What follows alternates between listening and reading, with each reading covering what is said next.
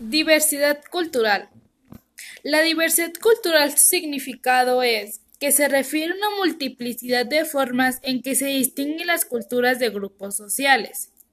Su sistema cosmológico es el calendario que no solo determina los tiempos adecuados. Sus fiestas religiosas son que hacen fiestas religiosas para adorar a sus dioses.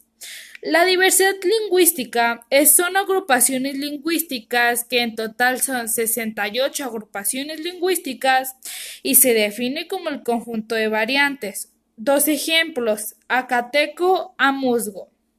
La diversidad cultural la tenemos que respetar, ya que no, no hay que discriminar a las demás personas que son de diferentes religiones a la de nosotros.